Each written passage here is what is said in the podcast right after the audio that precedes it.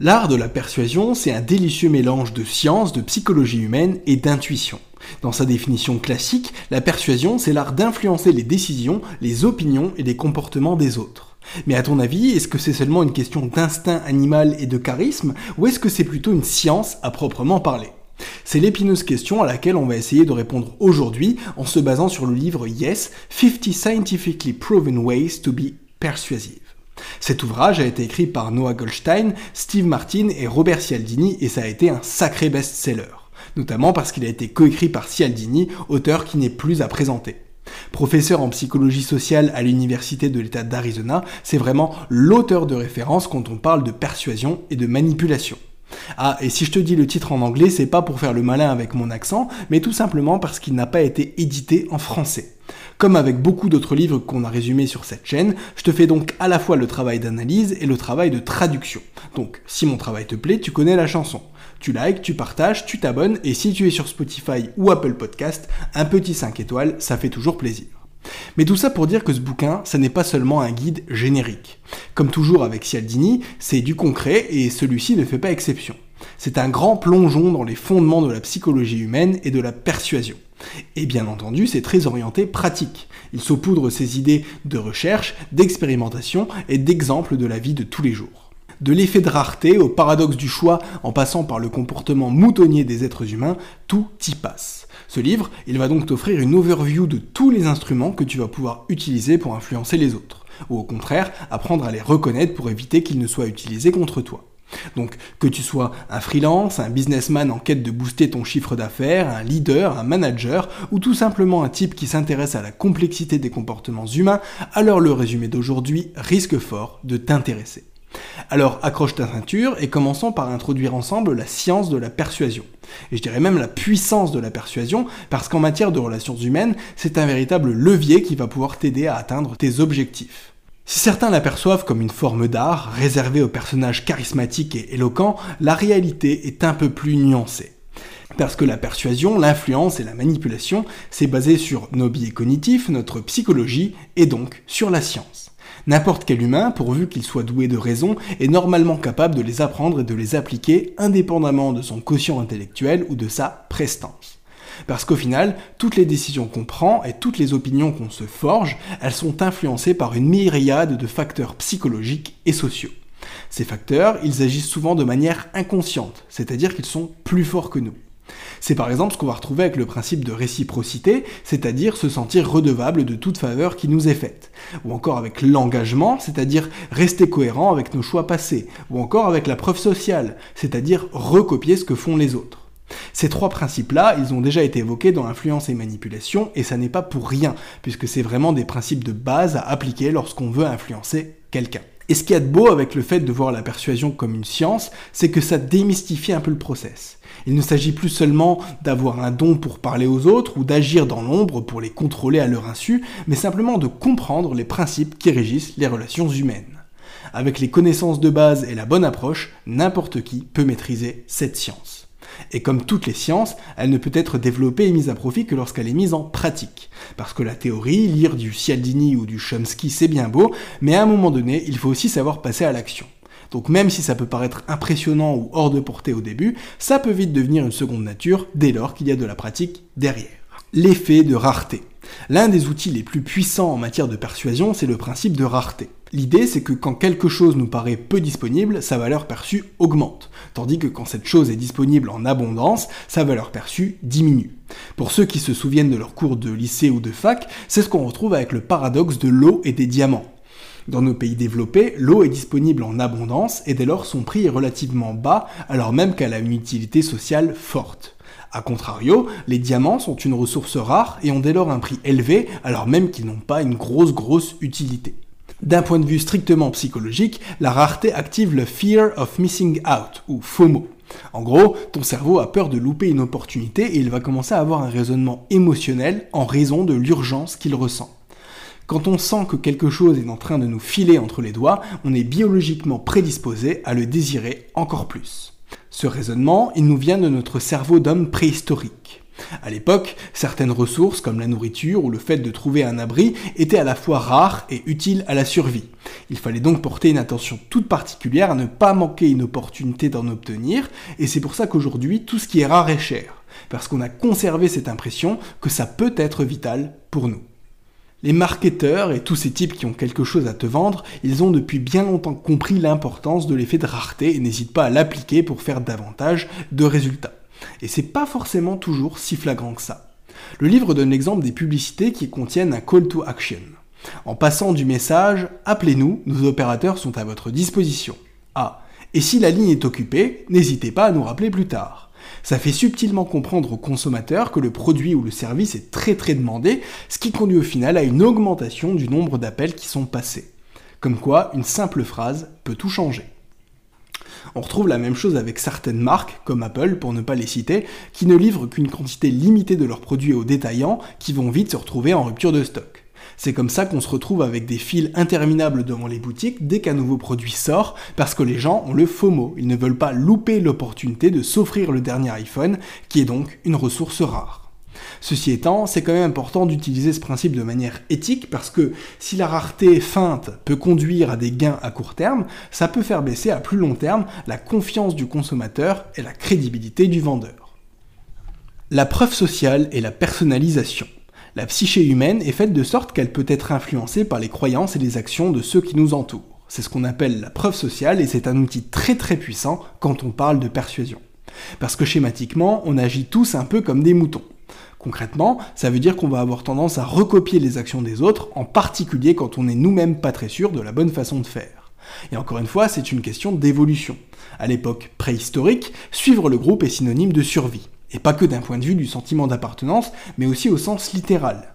Si deux ou trois des membres du groupe se mettaient à taper un sprint, il valait mieux en faire de même, sans se poser de questions, parce que ça voulait potentiellement dire qu'il y avait un danger imminent.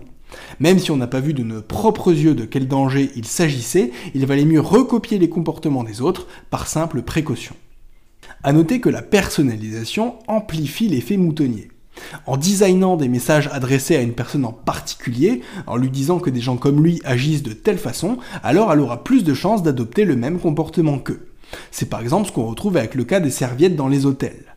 En disant aux clients que les précédents occupants réutilisaient leurs serviettes plusieurs jours de suite, le message a directement plus d'impact. Parce que ce n'est pas une foule anonyme qu'il s'agit de suivre, mais bien la personne qui était dans la même situation que nous, juste avant nous. Et par expérience, je peux te dire que c'est un truc qui fonctionne vraiment. Pour ceux qui me suivent depuis longtemps ici, vous savez que je détiens un peu d'immobilier, dont deux appartements que je mets en location courte durée sur Airbnb.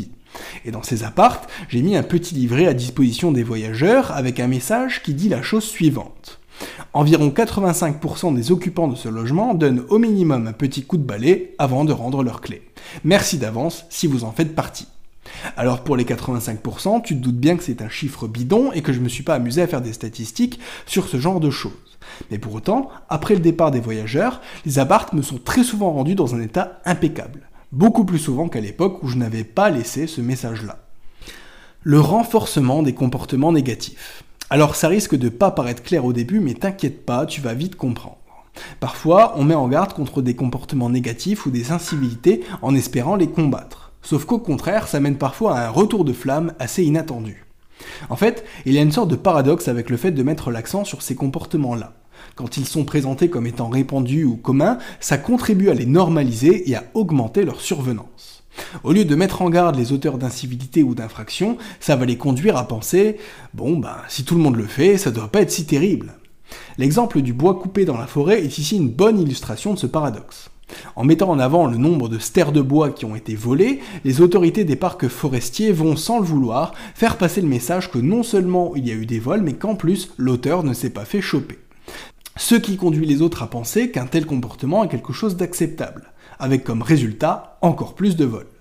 A contrario, une simple indication ne pas voler ce bois ou ne pas toucher à ce bois est beaucoup plus efficace parce que ça appelle les individus à faire preuve de responsabilité et d'éthique sans normaliser d'une quelconque façon un comportement négatif.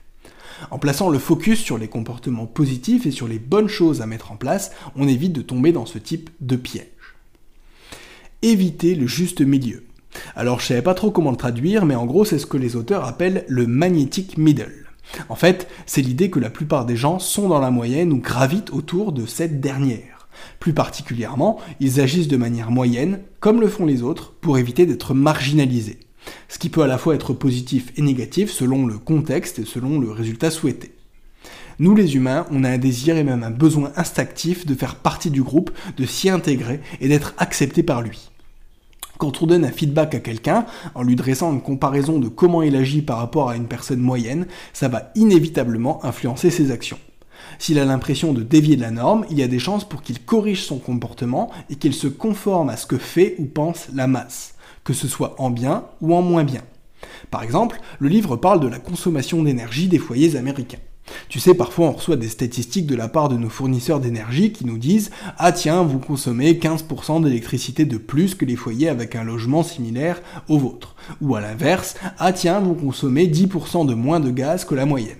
Sauf qu'il y a des études qui ont été menées sur ça et qui ont démontré que les foyers les plus économes étaient amenés à augmenter leur consommation une fois qu'ils recevaient ce genre de statistiques chez eux. Parce qu'au lieu de se sentir gratifiés par leur comportement éco-friendly, ils vont plutôt avoir le sentiment d'avoir une marge de manœuvre et de pouvoir augmenter leur consommation, puisqu'elle est de toute façon en dessous de la moyenne. Donc au lieu de faire de la promotion de la sobriété énergétique, ça a au contraire encouragé la hausse de la consommation. Donc encore une fois, quand on veut influencer le comportement de quelqu'un, il faut faire attention à ce qu'on dit et à comment on le dit. Dans notre dernier exemple, il aurait mieux fallu mettre un petit message de félicitations aux foyers les plus économes pour les inciter à continuer leur bon comportement au lieu de simplement leur dire vous consommez 10% de moins que la moyenne sans en tirer d'interprétation. Le paradoxe du choix. Dans le monde d'aujourd'hui, le choix est roi. Tant qu'on reste dans les limites de la loi, on peut voyager où on veut, vivre où on veut, s'habiller comme on veut, faire le boulot qu'on veut et même coucher avec qui on veut. Et bien souvent, c'est perçu comme quelque chose de positif. Pourtant, il y a un stade au-delà duquel une surabondance de choix peut créer une sorte de charge mentale qui mène au final à une indécision. Si d'un côté offrir le choix aux individus leur donne un certain pouvoir, bah ça peut au final mener au chaos ou être anxiogène. Quand ils se retrouvent confrontés à trop d'alternatives, les individus se mettent à avoir peur de faire le mauvais choix, ce qui les amène à repousser ou à éviter la prise de décision. Le livre donne l'exemple des fonds de pension en expliquant qu'ils illustrent assez bien cette surabondance de choix. Tu le sais peut-être, mais aux États-Unis, ils n'ont pas le même système de retraite que nous en Europe, et c'est aux employés de cotiser eux-mêmes pour leur retraite dans des fonds de pension. Il y a une étude qui a été réalisée qui démontre que quand on présente un programme de retraite aux employés, le nombre de supports d'investissement disponibles va influencer leur décision ou leur non-décision. Par exemple, quand on leur présente une plaquette avec 59 fonds différents et parmi lesquels ils doivent choisir, ils sont moins enclins à souscrire au fonds de pension tout court que quand on leur présente seulement deux options. Parce que quand ils ont trop d'options, les gens doivent réfléchir et donc ça rend le processus plus intimidant ou décourageant. Par peur de faire une connerie en choisissant mal, ils préfèrent ne pas choisir. Pour pallier à cette surabondance de choix, il est essentiel de trouver un équilibre entre avoir plusieurs options d'un côté et simplifier le processus de décision de l'autre.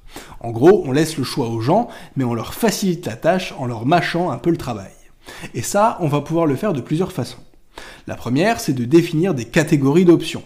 En regroupant des choix similaires dans des catégories données, ça rend le processus de décision plus facile.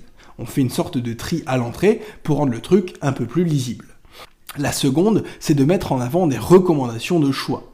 En mettant en avant une top liste de choix ou des choix populaires, ça donne une indication et un point de départ au processus de décision.